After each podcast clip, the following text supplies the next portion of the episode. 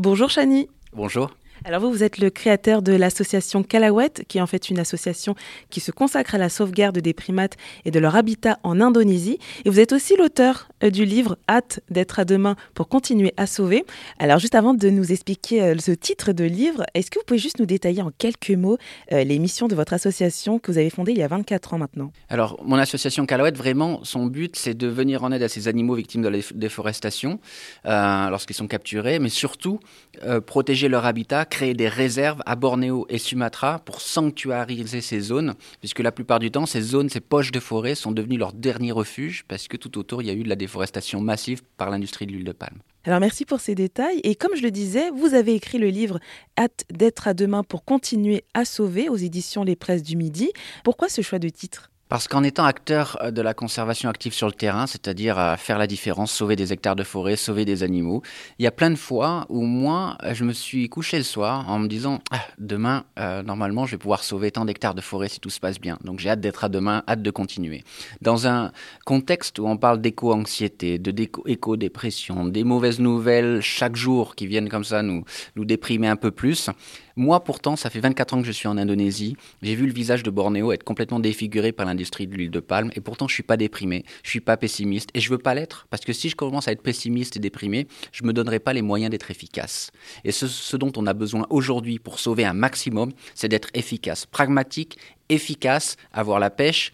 Et tous les acteurs de terrain qui travaillent au niveau à l'échelle du paysage, euh, eh bien, à l'échelle du paysage, les problématiques sont facilement identifiables les solutions aussi, et on se sent efficace.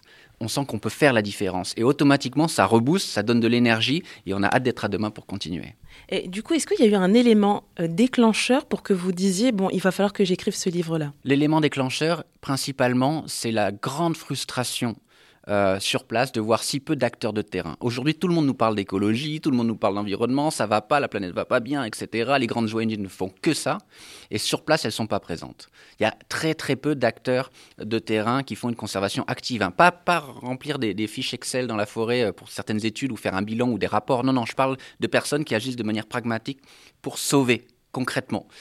On est très peu, et c'est une énorme frustration donc ça a été le premier déclencheur pour le livre. Et le deuxième, dire, regardez, il y a aussi des choses qui se font, il y a encore beaucoup à sauver, donc surtout baissez pas les bras. Alors du coup, qu'est-ce que vous pourriez conseiller aux personnes qui seraient du coup un petit peu démotivées et, oui, qui seraient un petit peu démotivées? Ben, je voudrais vous dire que allez chercher les bonnes nouvelles. Allez notamment sur euh, Global Conservation Solution.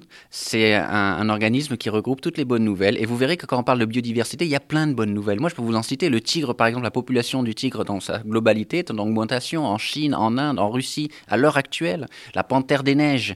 Euh, il y a eu un très beau film l'année dernière sur la panthère des neiges. Les effectifs de la panthère des neiges à l'état sauvage ont doublé en 10 ans. Est-ce qu'on vous, est l'a dit ça? Non, c'est pas des infos qui sont relayées. Et pourtant, il y a comme ça plein de bonnes nouvelles. Les gorilles de montagne, quand Diane, Fossé s'occupait des gorilles de montagne, il y en avait 300 et quelques. Aujourd'hui, il y en a plus de 1000. Donc certes, c'est une population fragile, mais c'est des bonnes nouvelles. Donc il ne faut pas se priver de ces bonnes nouvelles, parce qu'au final, si, on, brasse que du noir, on va décourager peut-être le Chani qui avait 12 ans, euh, de moi à l'époque, quand je voulais m'engager.